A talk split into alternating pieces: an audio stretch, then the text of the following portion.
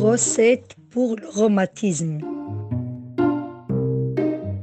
On chauffe d'abord un peu d'huile, puis il veut mélanger le poudre de curcuma avec cette huile de lèvres.